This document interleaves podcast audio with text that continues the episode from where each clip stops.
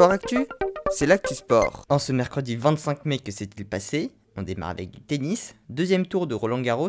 Ça a été difficile pour certains favoris. Alexander Zverev et Diego Schwartzmann se sont imposés en 5-7. Mais Novak Djokovic, Félix Auger-Aliassime et Cameron Nouri se sont eux facilement imposés en 3-7. Côté français, John Isner a éliminé Grégoire Barrière. Chez les dames, même scénario, Maria Sakkari et Mara Ducanou se sont fait éliminer. Et côté française, c'est également terminé pour Elsa Jacquemot. En cyclisme 17ème étape du Giro, victoire de Santiago Betrugo de la Bahreïn Victorious en solitaire. Richard Carapace reste lui leader. Enfin, hockey sur glace, pour son dernier match du mondial, les Français se sont inclinés 7-1 face au Canada. L'objectif est toutefois rempli, les Bleus se maintiennent dans le groupe élite. Voilà pour les actualités du jour, à demain dans Sport Actif.